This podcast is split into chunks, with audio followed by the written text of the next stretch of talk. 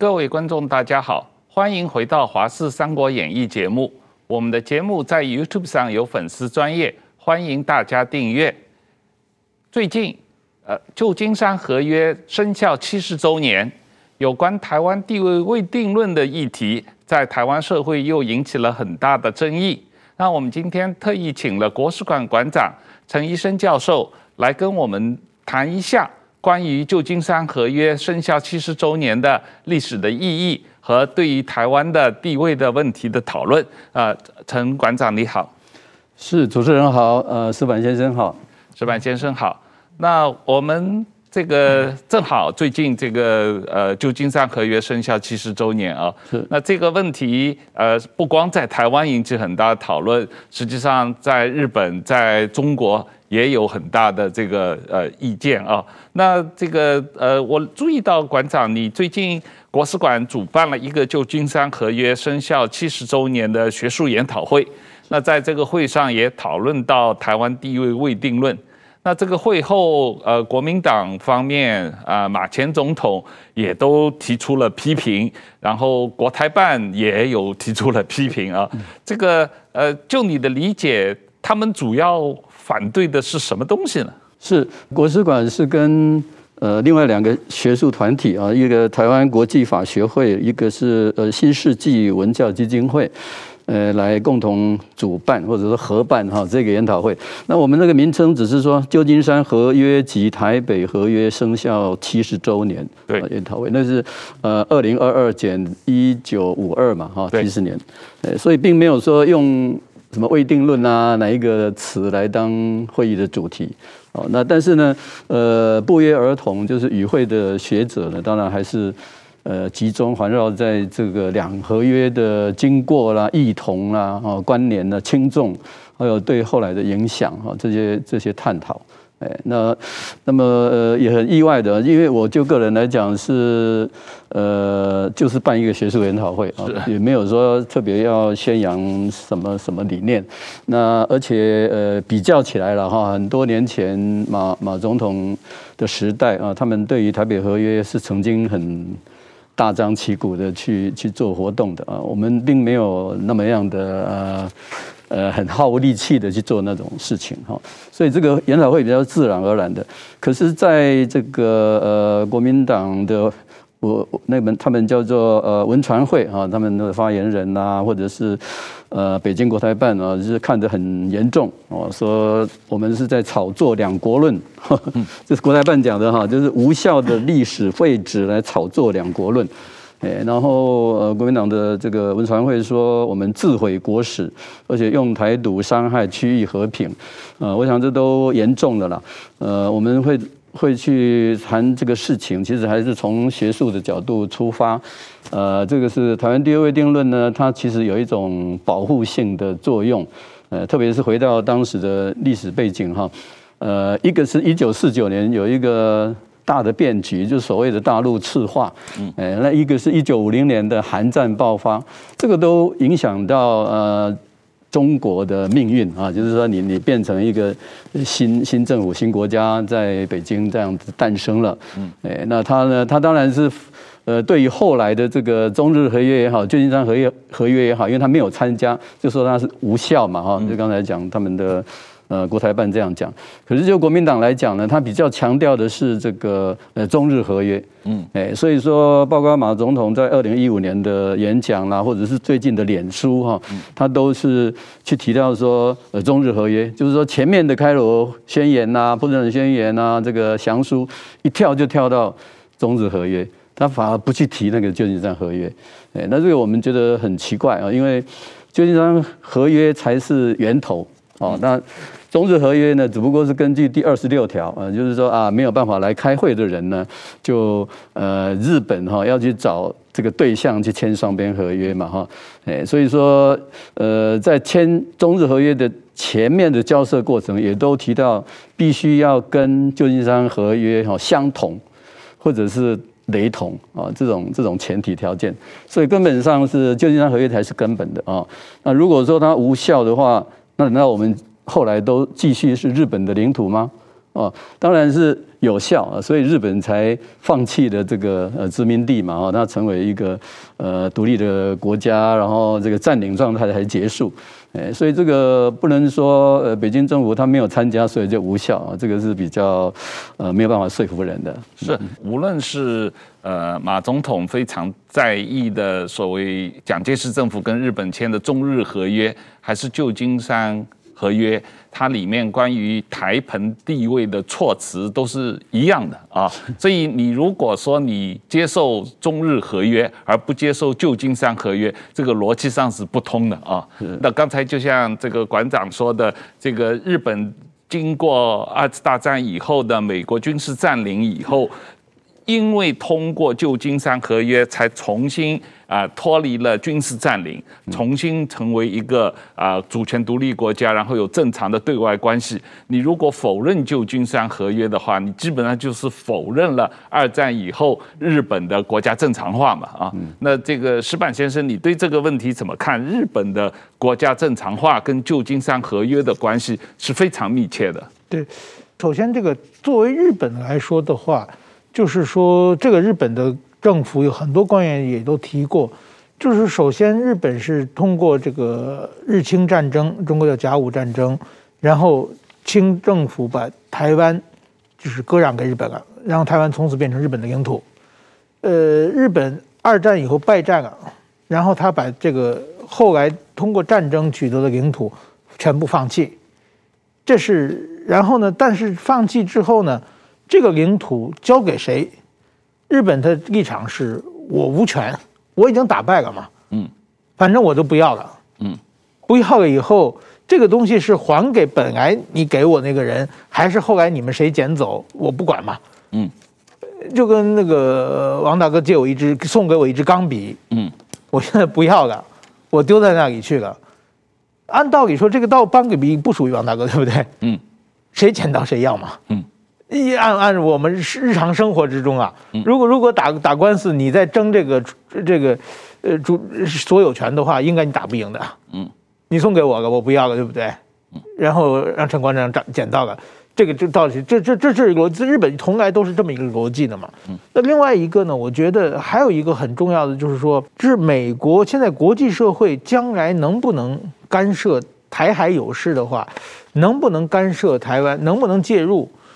这个台湾地位未定论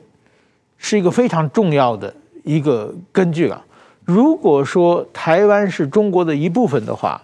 这个美国需要介入的话是有可能违反国际法的嘛？你属于国家内战嘛？但是如果台湾未定地位是未定的话，那么美国介入的话就很有理由嘛？当时蒋介石应该也是拿这个逻辑在解释的嘛？是。那么今天国民党，国民党我记得两年前他在立法院提出一个台海有事，希望美国来接出兵嘛，是交出一个决议，最后还还全票通过了嘛。嗯，那你现在你又说这个台湾位地地位不是未定的话，那等于说那那你就是让美国违反国际法嘛。嗯，所以说我觉得国民党他自己做的事情逻辑上出现一个很大的问题，很荒腔走板的嘛。所以说我觉得。这个问题在日本来说很清楚嘛，就是过去我们通过战争得到的土地，后来我们放弃了。至至于它是谁的，我无权这个干预嘛，爱是谁的是谁的，就是这么一个立场。嗯嗯，那当然这个呃呃，这个跟国民党也好，马总统也好，国台办也好，这个里面的最大的争议，当然就是关于台湾地位未定论的讨。呃，讨论了啊，那这里面有一个台湾地位未定论是怎么起源的问题。这里面呃，实际上馆长你有提到这个呃，韩战是台湾地位未定论起源的一个关键的时间点，特别是一九五零年六月二十七日的杜鲁门总统的声明里面提到的这句话嘛啊。是，其实这个呃看板哈，是那天我在立法院里面很有诚意的做了。呃，二十几张 PowerPoint 呢，就是要跟立法委员说明。嗯，哎，那当然这些内容也是呃，王浩先生在他的脸书啦，哈，讨论这个问题的时候，其实也是用这些材料的。嗯，哎，那这些东西我说是事实哦，这不是意识形态，不是宣传，因为我们讲的是历史的。旧金山合约第二条，它的措辞就是 renounces，对，而且是现在时加 es。对，那么中日合约呢，has renounced 是加 ed 的，是已经放弃的。对，那这个东西，呃，是杜勒斯哈，他是美国总统的特使，他周旋于各国在谈的时候呢。是字斟句酌的哈，那呃，为什么讲 Korea 那个韩国也是日本前殖民地啊？他就讲放弃，哎，不是，这是讲这个 independence 独立嘛哈。对。那冲绳呢，他就是说是托管。对。哎，讲到台湾跟澎湖就是 renounce。对。哎，所以所以那个动词都。不一样，对，这个这个是呃杜勒斯他们的斟酌，而且也碰到英国跟美国立场不同的时候呢，英国他是主张去邀请北京政府做代表，那么美国是主张台北做代表，结果两边谈不拢，就是说那谈两边都不要来啊。可是呢，英国也不见得说赞成这个台湾就交给中国了，为什么？因为当时的这个呃他们的法律顾问啊叫那 Morris，他就是说呃。发呃，朝鲜战争爆发呢，这个是呃，北京那边是发动，是侵略者，嗯，哎，所以说把台澎交给一个侵略者是不恰当的，嗯，哎，所以他们的立场理由不不一样，可是一致的就是说，呃，不把台澎的这个问题呢，在这个时候把它做一个 final 的一个一个决定，所以那个未定论其实是一种。保护性的，那当然呢，对于蒋介石所领导的这个政府来讲呢，也有它的好处，因为它事实上就已经进来了嘛，嗯，就已经占领了，哎，那这一点也是一个一个我们今天的说法，呃，有一些呃国民党的委员不太理解，就是说，其实我们讲的是呃没有主权领土领土主权，但是并没有说你来就是非法的，嗯，因为从战争法从这个二战结束。呃，其实开罗会议有它的作用啊。嗯。呃，在美国，呃，美军其实就是用军舰去帮国军来占领台湾的嘛。是。所以那种军事占领没有什么不合法啦。对。因为至少中国也是四个同盟国之一嘛。是。哎，所以是因为主权的问题哈，占领并没有移转主权。哎，那么没有移转的情况下是未定。对，所以这种未定论其实是有它的积极面，而且在后来的一九五四年的呃中美共同防御条约也好，甚至一九七一年要处理那个联合国的中国代表权也好，美国方面都官方哦哦重新再去提起这个第二未定，哎，那这样的话它才能够有所措手足嘛，哎，否则已定的话那就是中国的一部分，那就都别谈了，哎，所以这一点呢，我想呃呃。蓝色的啊，国民党的立场其实基于我们现在这个台澎金马的这种一体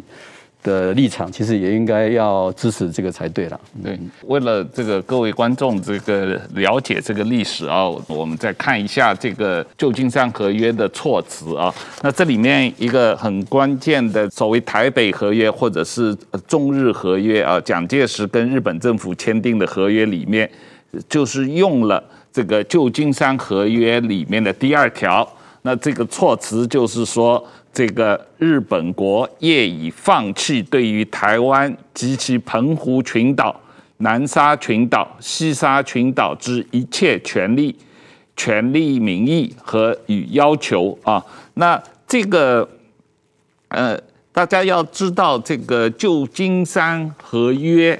和这个呃中日合约或者我们叫台北合约，它的措辞是一样的。那既然这个措辞一样，就说明蒋介石也是接受这个措辞的，不然他不会跟日本政府签这个合约的啊。为什么蒋介石会接受这个措辞？他怎么跟美国政府和日本政府谈判这个措辞的？这个问题，我我在前几年出的这个书里面啊，《借壳上市》的第八章有非常详细的介绍和讨论。这里面根据这个美国政府的档案和台湾的这个这个国史馆的档案和外交部的档案里面，非常详细的有杜鲁门、呃，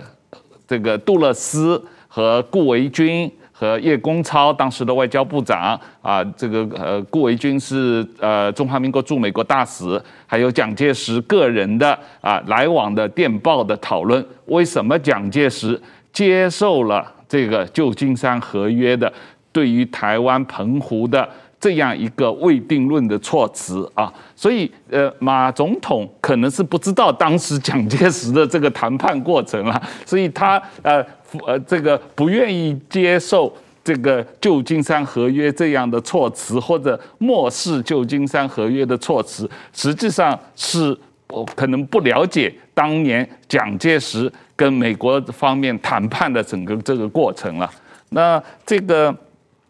这个蒋介石为什么接受台湾地位未定论的这个说法？用一句非常简单的话来说，就是杜勒斯代表啊，他当时是这个美国总统的特别代表，关于旧金山合约特别代表，他跟这个顾维钧这个大使说的：如果我们不用这个台湾地位未定论的话，这个美国派第七舰队进入台湾海峡保护台湾就没有了法理依据。本质上就这么个问题，你如果呃一定坚持说我要在合约里面写台湾回归中国的话，那我们就变成干涉中国内政了。所以我一定要啊保留这个未定论的空间，不然的话，台湾的安全就有危险了。那蒋介石完全理解，他为了保命，他如果当时坚持不同意这一点的话。坚持要写这个啊，这个台湾已经回归中国的话，那第七舰队可能就不能保护他了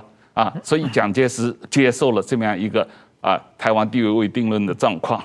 啊。那这个从国台办的说法啊，国台办这个说法实际上从周恩来这七十年来的一一直的说法，就是旧金山合约因为中华人民共和国没有被邀请参与，所以是非法无效的。这个这个从国际法的角度，这个呃，馆长，我不知道你对这个中国国台办的这种说法你怎么看？只能说无视于国际法的存在嘛。那刚才呃，汪浩先生说的那个，就蒋介石而言哈，他身边其实也有内行的外交官哈，就像叶公超部长，呃，还有在美国的顾维钧，呃，顾维钧是第一线在跟杜勒斯在那边折冲的。哎，那顾呃杜勒斯也都充分的把讯息告诉了顾维钧啊，就是说啊，人家现在已经谈到什么程度了？哎，包括是四强决定吗？还是到最后变成未定论啊？这个事情其实蒋介石也都知道这个过程。哎，但他有说这个勉可接受了哈，就是为了刚刚汪先生讲的第七舰队要协防台湾海峡啦，呃，美国才有一个介入空间等等的，他勉强接受。哎，那当然，就蒋介石而言哈，他在四九五零之间有他的一些矛盾性啊。比方说，五零年的六月，那个呃，美国总统说了这个未定论之后，他的日记呢就抱怨了一番，就是说这个美国啊，把我们当做殖民地之不如啊。哎，所以他还是站在这个呃，中国历经八年抗战啊，收复台澎哈，这种这种原初的想法还是会跑出来。是，哎，可是他如果碰到这个呃顾维钧啊，或者是呃叶公超他们的时候，他还是会听得懂的。是，哎，所以包括叶公超，我那天也引述了他的说法，其实正好跟马前总统的说法是针锋相对的。是，哎，因为马前总统很强调中日合约的那个照会。对，说什么适用的领土啊，包括现呃适用的范围，包括现在跟未来的领土等等的哈。那其实那个时候的这个呃呃叶公超部长，他就是说，他跟立法院说，他不是闲聊的时候说，他是公开的对立法院的。他是说呃那个换文里面所讲的适用范围呢，是指我政府所控制下的一切领土，控制啊是一种事实的状态。嗯，不具有法律的意义，啊，跟这个法律上主权呢是截然不同的，嗯，这就是内行话嘛。我们的一个态度就是说，呃，看这个应该也要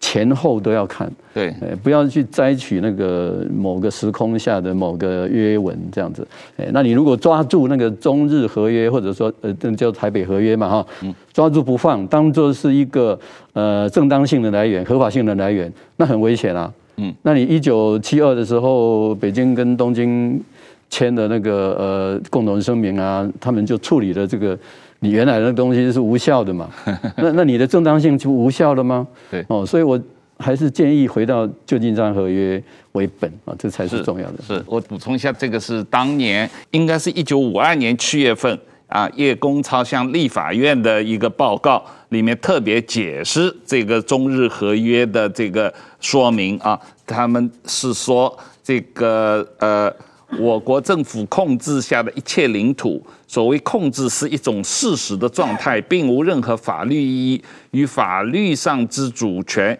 截然不同啊！这个确实是呃解释了这个所谓台湾地位未定论是怎么来的，在一九五二年的七月的外交部长的啊公开讲话啊，那这个呃这个。呃，所有的这一些，我们只是从历史上发生的实际的情况来讨论这个。当然了，最重要的是旧金山合约今天还是有效的嘛？毕竟它是二次大战以后太平洋地区的最重要的一个国际法条约。那它当时有四十六个国家签署啊，生效。然后这个。在这之后的啊，许多的国际条约都是遵循了旧金山合约为基础来来签的，特别是日本跟许多国家。实际上到今天，这个呃，日本跟俄罗斯还没有签合约，对。然后当然，然日本跟其他很多国家都签了。日本跟呃中华人民共和国的呃这个和平友好条约，不是这个严格意义上的。战争的合约，因为当时中华人民共和国还没有成立嘛，所以日本跟中华人民共和国的和平友好条约，在国际法意义上跟一般的合约是有一些不同的。这胡适讲过，历史一个小四五岁的小姑娘嘛，你怎么打扮她都都可以嘛。就是说，其实各种各样的这个材料拿出来。一群学者可以讨论的一年也出不了结果嘛？那么就是说，关键是你到底想采取哪个哪一种说法？你你怎么呃摆开你的论述嘛？那国民党他就说我们就是这个。如果说你，其实我觉得不管是过去还是现在，就是蒋介石、叶公超，还是到今天的蔡英文，其实这个台湾未地位未定论都是一个抗中保台的一个护身符啊，对台湾来说啊。你要不要这个护身符而已啊？嗯，那您如果说怎么说呢？您如果拿一些历史材资料来来那里讲的话，那中华民国早就亡国了。中国可以拿出无数个资料给 这个各和各国签订的各种各样条约，证明中华民国早就不存在，一九四九年就已经消失了。那你国民党还存在什么？对不对？所以说你在历史之中，你找一些和自己对自己有利的，对自己现在能够抗中保台的，能够万一台湾。发生这个台海发生冲突的时候，能够变成自己的一个护身符，也可以就要求国际上支援的一套论述的话，我觉得这个是对台湾是非常非常有利的一一个东西嘛。那现在国民党反对，我就不知道他到底是想要什么东西嘛。他他跟北京的论述完全是一样的嘛。所以说，另外一个呢，这很多的历史其实就是。条约也就是，其实还是拳头大的说话算，就是说解释权在谁的手里嘛。那现在的国际秩秩序里面呢，美国、日本都是倾向于台湾地位未定论嘛。嗯只有中国说台湾不，这个是假的。嗯，那么台湾你站在哪里之后，我觉得是关键，你台湾自己要往哪里走的一个一个非常一个重重要的形象。所以说，我觉得怎么说呢？今天。在台重新提起这个，至少在台湾内部做讨论，我觉得这是一个非常非常有意义的事情。对，这是一个学术性讨论嘛，因为我也知道学术界有不同的意见啊，还有很多人是呃认为这个台湾主权早就决定了，因为呃有一个说法，这个蔡总统也多次说了，这个中华民国台湾是一个主权独立的国家啊。那从馆长你的角度，这个同台湾地位未定论是不是是一个矛盾的东西？嗯嗯。我想蔡总统他并不是去谈一个历史论述啊，他是在讲呃直截了当的说我们现在啊中华民国台湾 就是主权独立国家，所以他是从现况下啊台澎金马有没有一个民主的制度，嗯，哦其实它是一种人民的授权嘛，嗯，那这一点也不是突发奇想啊，其实在当初这个呃一九五零五一的时候，呃刚刚讨论说哎英国跟美国意见不同，那英国的做法，其实很多专家就是他们的呃外交的法律顾问，嗯，他那个 Markey 就是说，好，呃，当然了，这台澎虽然呃不要现在就交给中国，可是他如果要成为独立国家呢，那统治的政府哈，就国民党政府必须举行公平的选举，来表示哈，住民是支持他的，哎，否则的话是危险哦。哦，那事实上，为什么说在长期戒严下的这个政府啊，它是是白色恐怖的一种统治模式嘛？那所以呢，海外才会有呃日本或者是美国的台独运动团体啊，还有一些海外同乡，呃，他们来质疑啊中华民国政府的一个合法性。哦，所以那个时候是紧张的啊，就是说你谈中华民国，就是就是一个外来政府，就是一个戒严的恐怖统治者。哎，那跟台湾呢？呃，是对立的概念。嗯，那这个事情在九零年代，李登辉基本上已经处理了。对，因为他透过国会的全面改选啊，特别是九六年的总统直选。那这样的情况下，呃，陈龙志教授他才会说，过去未定，现在已定嘛。嗯，哎，所以我们今天谈这个论述，其实也不是说来来担任什么馆长才这样论述。其实十几年来，我们写文章也是这样看的。哎，就是说他呃，人民是有自觉权的，是哦。关于呃领土归属啦，这个合法性、正当性的问题呢，其实呃有国际法也有一些不同的原则啊，或者是或者是说国与国的政策。对。呃，可是呢，就呃主权在民哈，或者说国民主权、人民自决的原则呢，它其实有一个优先性的。哎，就像人家一九五零五一的时候。呃，英国的法律顾问就已经这样讲了。对，问题是说几十年来，呃，中华民国政府在台澎金马到底有没有举行全面的公平的选举？哦，他其实是没有的，他是用那个老代表，呃，用大法官会议解释，成为一个万年国会的这种情况下嘛。所以我们在论述的时候，为什么呃陈龙志教授会强调说一九八七年嗯是一个断点嗯啊？那当然他以前没有讲的那么前面，他说的是呃这个这个全面改选国会啊或种种事情。可是这一次的研讨会，他是讲的很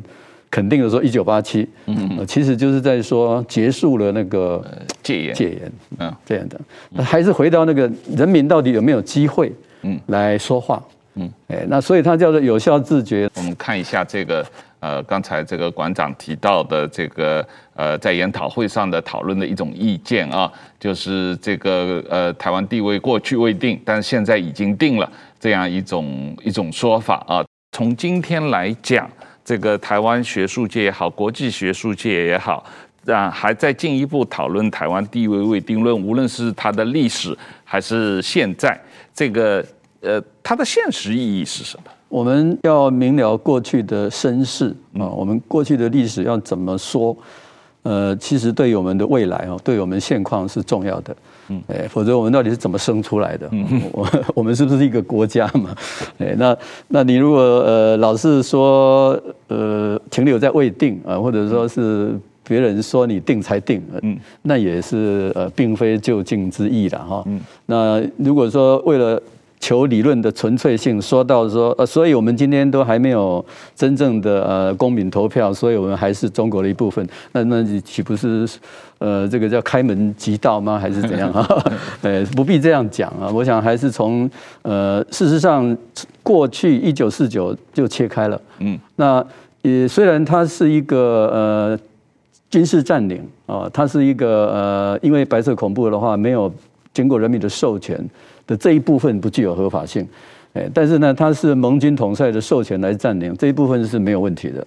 如果从这样看的话，是呃可以透过这个历史的演进啊，呃，包括一九七一年有机会处理的。你如果变成当时是两个中国啊，这个这个双重代表权有完成的话，那可能这个。呃，人民跟国家断成两绝的部分呢，也有机会解决。可是蒋介石他没有接受啊，他还是要坚持自己是常任理事国啊，所以那是一个失败的决定嘛。嗯，所以好不容易呃，因为人民的努力，后来有这个民主化。那我要强调的是说，这个民主化跟国家化的过程是一体两面的。嗯，而且是不分蓝绿的政党有参与其事。嗯，哎，那这个是有一个未来性哦。我们并不像以前的那个呃一种一种悲情，好像你是压迫者，我一定要把你赶出去或者是打倒，不是那个。我们还是用选票在决定这个轮替的问题嘛。嗯，哎，那这样的话呢，是用这个民主的程序呢来解决这些合法性的问题。石板先生，你注意到这两天有在讨论的，就是美国国务院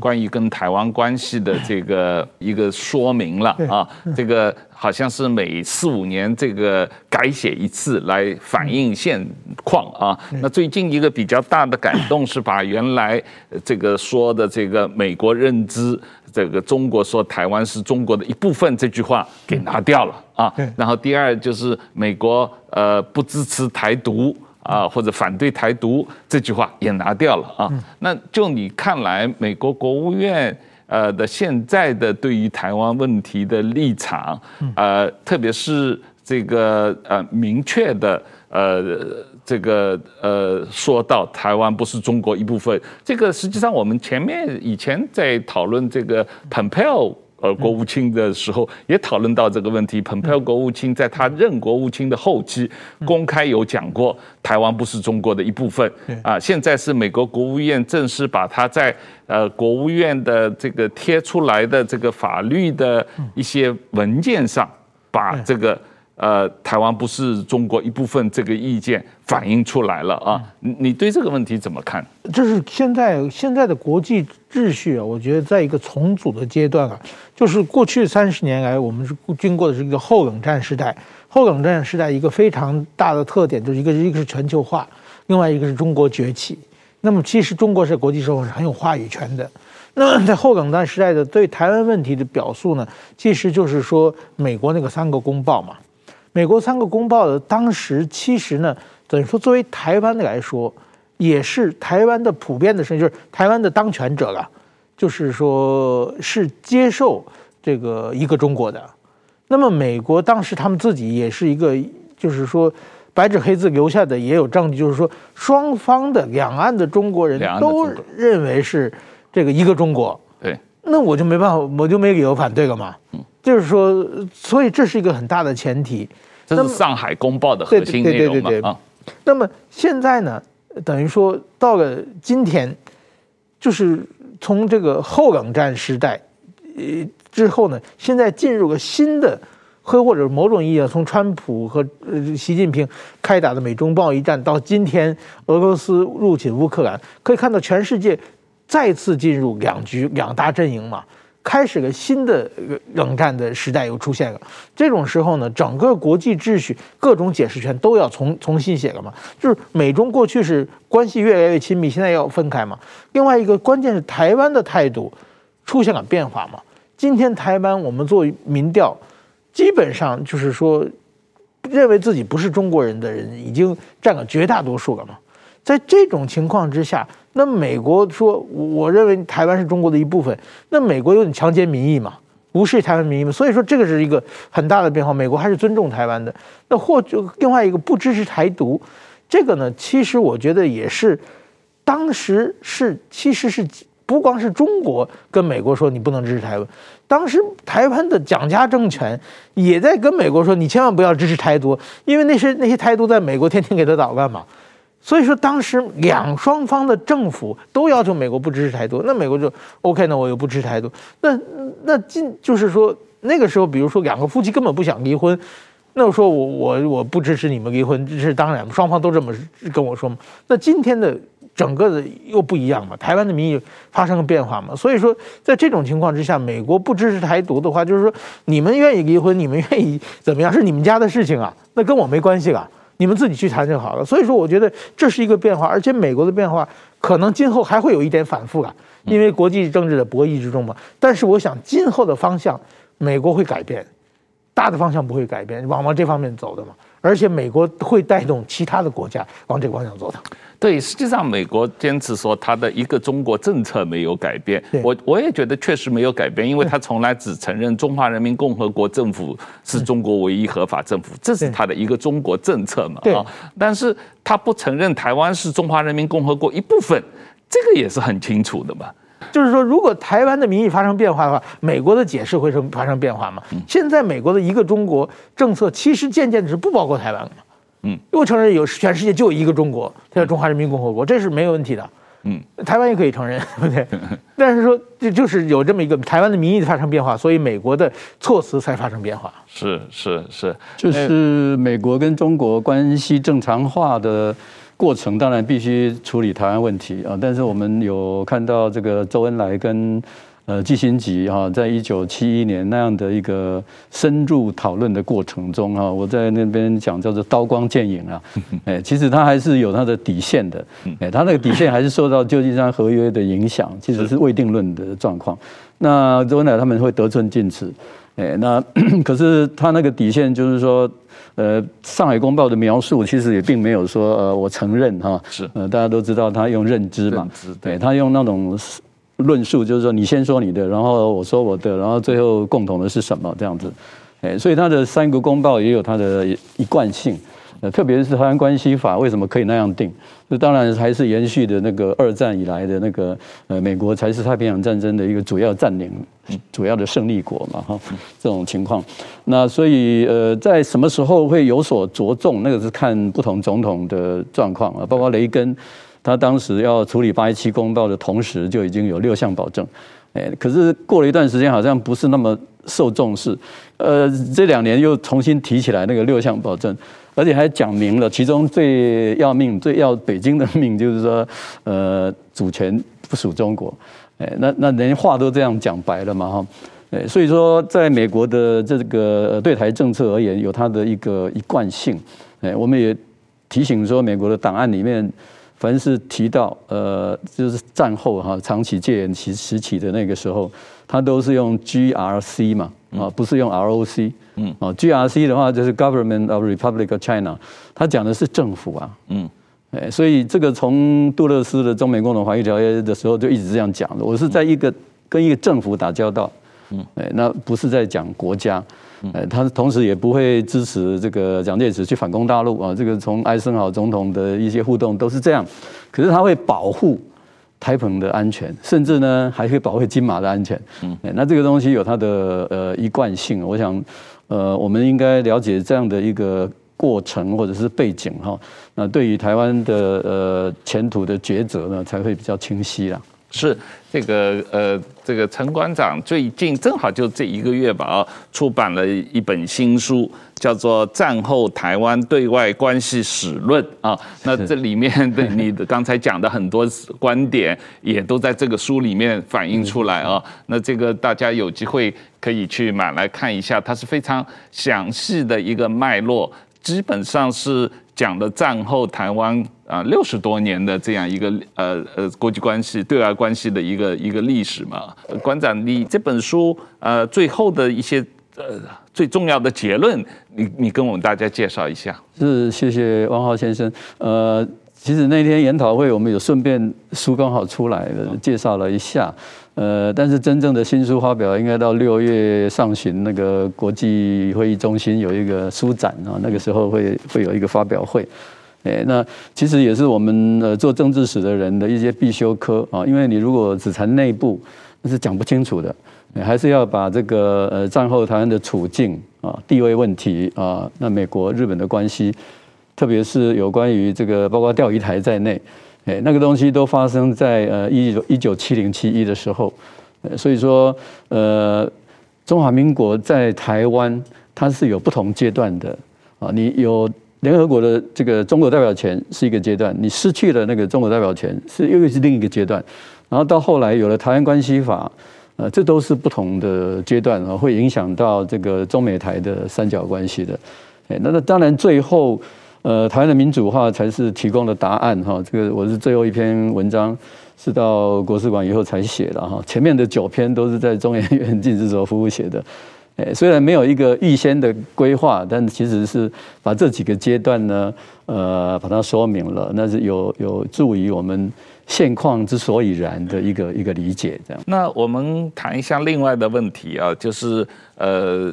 最近这个台湾各界关注中正纪念堂的转型问题，那不同的机构和个人也都提出了很多不同的方案，包括这个处长会的方案，包括这个。蒋万安委员提出来的方案，还有其他一些历史学界和各个不同的文化界的人士提出了很多方案。那我了解国史馆也有国史馆提出的这个中正纪念堂的转型方案，呃，能不能跟我们介绍一下？其实从二零零七年的时候啊，陈水扁总统在处理中正纪念堂转型，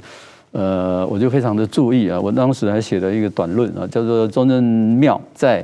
呃，法律政治斗争中浮沉啊，浮浮沉沉。哎，其实那个时候的最后，竟然是变成国定古迹啊，因为呃，为了避免郝龙斌的市政府去做一些处理嘛，所以变成呃国定古迹就由教育部啊，就行政院来管这个事。所以到今天为止哈，那个地方还是古迹。嗯，呃，因此我们在谈。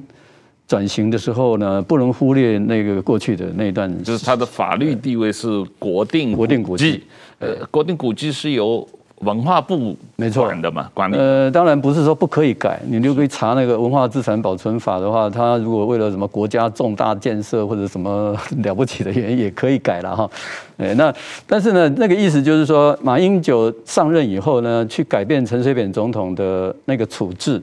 他并没有改变那个国定古迹嗯的定位，他只是把中正纪念堂改回去啊，把那个台湾民主纪念馆的这个东西拿掉嗯，哎，但是事实上，他从牌楼一直到民主大道、民主广场，然后那个堂体这四个东西组起来，就叫做国定古迹哈。哎，所以我是从这里出发，就是说，如果把它呃变成一个历任总统图书馆或者是文物馆啊，这个是。变动最小啊，而且也解决了我们呃台湾的一个很重要的一个一个伤脑筋的问题，就是说对于总统的档案文物到底要怎么管理、怎么展示，嗯，哎，这个是有助于是我们的国家的定位或者是建立的，嗯，我们今天谈论那么多，其实我是比较认为说，呃，一九四九切开之后。这也是蔡总统讲的七十年来嘛，是，哎，那么我们已经是跟对岸是切开了。那么可是这样的话，你对于前面的两蒋啊，什么这个严家淦啊等等，谢东闵啊，你要怎么看？嗯，哎，所以呢，其实历任的总统都是我们一九四九年以来的历史的部分，无论他的表现怎样，有功说功，有过说过。这个是跟一个国家的建立哈，国家的共识是有关系的。嗯，所以在我来看，就是说转型正义不只是人权问题，嗯，哎，不是只有去去平反啊，或者是赔偿啊这个问题，而是你到底有没有一个处理到这个国家定位的问题，或者说国家共识的问题。哎，那我觉得这个议案呢，其实呃，蔡总统也了解了，只是说他知道说。要推的时候，还是要顾虑到呃各种因素啊。那么最低法院呢，也有一个呃提案啊，大概有二十来个委员联署哈。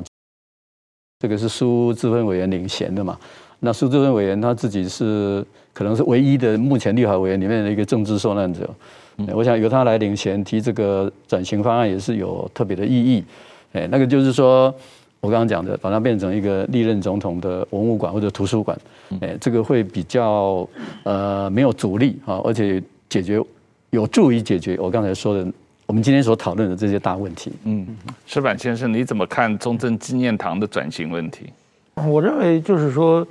它是台湾的历史的一部分啊，所以说我觉得不管是蒋介石你是有功有过，或者你对他有多大的仇恨，他毕竟是。在台湾历史上是存在过的嘛，而且对台湾发生了巨大的影响嘛。那么把它就是说某种方式留留下来，因为毕竟也是很多人童年的记忆，这个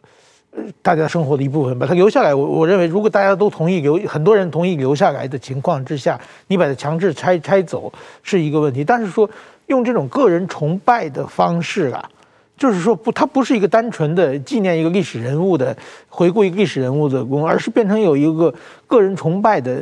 这个色彩在里边嘛。所以在这这个里边的话，我觉得这个是台湾的民主还没有完全，就是台湾的民主化还没有完全完成的一个部分啊。所以这个部分怎样给它切开？我觉得这个依照这个馆长讲的这个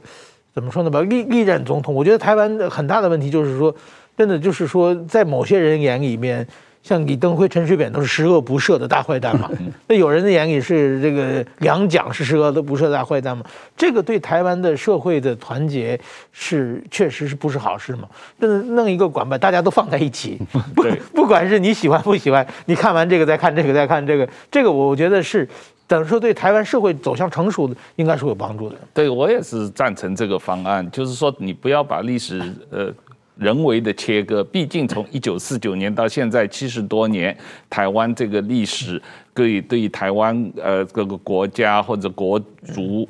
成型有重大的意义。那这个过程中间，历任的总统、副总统都有他历史上的这个呃贡献或者地位，或者是不管是你你。呃，历史的评价是怎么样？但是你作为这个历史记忆的一部分，把它的文物、把它的档案，能够在中正纪念堂里面呃展览出来啊，把中正纪念堂改为。啊，历任总统、副总统的文物馆啊，这样的话是一个相对比较中性的啊处理历史的办法，能够能够帮助这个呃后世和现在的台湾人比较完整的了解过去七十多年台湾历史的这样一个努力嘛啊，我我觉得主要的意义在这里啊，就有呃少部分的媒体可能误解哦，他以为说哦以前那个铜像那么大尊。就已经受不了了。那你现在要把历任的铜像通通摆进去，这是很冤枉。我们从来没有去主张说要把呃历任总统啊什么铜像都摆进去。我说同样另一个层次的的问题，而且我们也要拉开那个历史的距离哈。就是说，国民党政府来台湾之后，对于以前日本留下来的什么神社啦、什么伊藤博文纪念碑，通通拆光光，那其实是是不好的。哎，我们我们都费了好大的劲。呃，在日本，在芝山，呃，在芝山岩哈，把那个伊藤博文纪念碑恢复起来哦。然后澎湖也有一个碑把它并列，还有那个盐寮的抗日纪念碑 也把它并列，这个才是对的啊！你你不要什么东西都拆光光，那难道日本统治就不存在吗？存在啊，这所以我们还是觉得呃，对历史的解释比较重要啊，应该要从解释的翻转。而不是有形的东西一定要如何拆光光，这这是一定要那样走。我想也呃不是那样的方向。对，那最近这个前一段时间，蔡总统去参加这个金国七海文化园区的开幕典礼，然后谈到了英国总统的反共保台，而且说这个每一个总统的历史定位都应该由人民来决定。对于这个问题，呃，蔡总统的这个讲话，或者你认为这个台湾这个呃人民或者台湾历史学界怎么样对于两蒋的历史定位的讨论，呃，你怎么看？有可能摆脱这种意识形态的争议吗？我我自己是不太相信历史学家没有意识形态，我觉得，但是但是对于两蒋的。蔡总统的这个努力，或者蔡总统的这个呃期许，你怎么看？对，在中正纪念堂还没有解决之前，哈，还没有转型之前，那就来一个蒋经国图书馆，确实是容易引起误会了。嗯，但是事实上，呃，我当时也有报纸写一个小文章，说明说中正纪念堂是国家的预算，是立法去崇仰那个个人，可是蒋经国图书馆那个是蒋经国基金会，跟台北市政府。而且他们是从郝龙斌市长的时代就已经开始弄了，哎，它不是国家的预算啊，不是那种特别立法，所以我们国史馆的建议还是要把它法制化，哎，就是说历任的总统哈，这个要像韩国一样有一个呃中央政府来管一个历任总统的文物馆或者档案馆，哎，可是个别的呃总统呢，你应该由基金会啊，由地方政府。啊，你为了观光也好，为了怎样的其他原因呢？你们可以可以来设个别总统的这个纪念馆或者图书馆。哎，如果站在国家的立场，就是说，呃，从文物跟档案的角度出发，每一个都一样大。嗯，呃，你你你你就是要留他的东西来研究嘛，来来说话。哎，那至于你要个人去拜谁，那是个人的自由啊。对，当然你从旅游的角度来说，好像这个呃。这个两蒋的呃大师的这个灵柩，好像呃，当然在疫情发生之前，这个大陆游客来台湾，好像很多人去参观。那 主要是从旅游景点的考虑啊。对，如果有李登辉的，日本游客都会去的。对 对对，对我我觉得这是另外一个问题，这是作作为他们，比方说的基金会或者家族的呃比较私人的行为。那这个从国家的角度来讲，这个。把这个中正纪念堂转型为一个历任总统的文物馆的话，是一个也比较公平，也比较争议小，然后比较都呃完整的记录这过去七十多年的历史的这样一个努力嘛啊，是的，这个呃最后呃这个嗯。这个呃，想了解一下这个呃呃，馆长，你前一段时间因为开了这个旧金山呃呃合约的研讨会以后，你也有去立法院这个备询嘛？啊，这个立委也有很多的意见。那在这个讨论在这之后，下一步会有什么呃继续的讨论吗？是，像今天有这个机会啊，再好好再谈一下，这个是很好的，因为。那天在立法院也没有足够的时间哈，我想，呃，举办那样的咨询的委员呢，也不一定对我们讲的有那么有兴趣，所以包括陆委会也好，呃，外交部也好，有这种词语之殃了哈。但是那也反映我们的现状一种一种现实，就是说中华民国，然后台湾哦，那那你。你为什么在中华民国后面还加个台湾？啊，结果那个外交部的次长就对骂骂得很不好听。这个其实就是反映我们刚才谈了那么多想要解决的啊，就在过去呢，它是一个呃军事占领状态，它是一个呃特别的体制动员抗战体制的统治的一个情况下，跟人民其实是有断裂的。哎，那么民主化之后呢，是想要整合这个东西嘛，所以呃也不是现在才去。讲那两个，李登辉就是最开始讲中华民国在台湾的啊，他在康奈尔大学的那个“民之所欲，常在我心”的演讲，讲了多少次的中华民国在台湾，哎，所以说，呃，在九零年代的这个变化，国民党在转型，哦，民进党也在转型，才会有一九九九的那个两国论啊，或者是民进党的台湾前途决议文嘛，这个是我们难得哈，就是说台湾的呃人民呃在这个十几年的。转型的过程中，哈，表达了意见，那应该珍惜呃这一段经验。这也是我们国史馆为什么现在在展示李登辉的纪念展的时候，特别强调一九九一，嗯，就是他结束动员戡乱，然后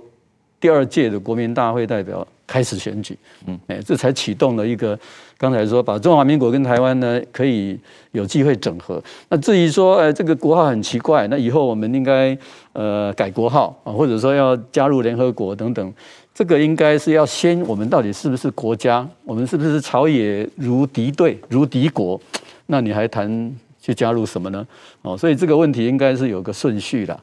我觉得从现状出发，呃，从现实出发。呃，还是比较务实的。是，好，那个今天时间差不多了，那谢谢馆长的时间来跟我们讨论这些非常重要的问题啊，可能我们需要呃整个台湾社会进一步的多多的讨论这些问题。那石板先生，谢谢，谢谢，那谢谢大家。谢谢。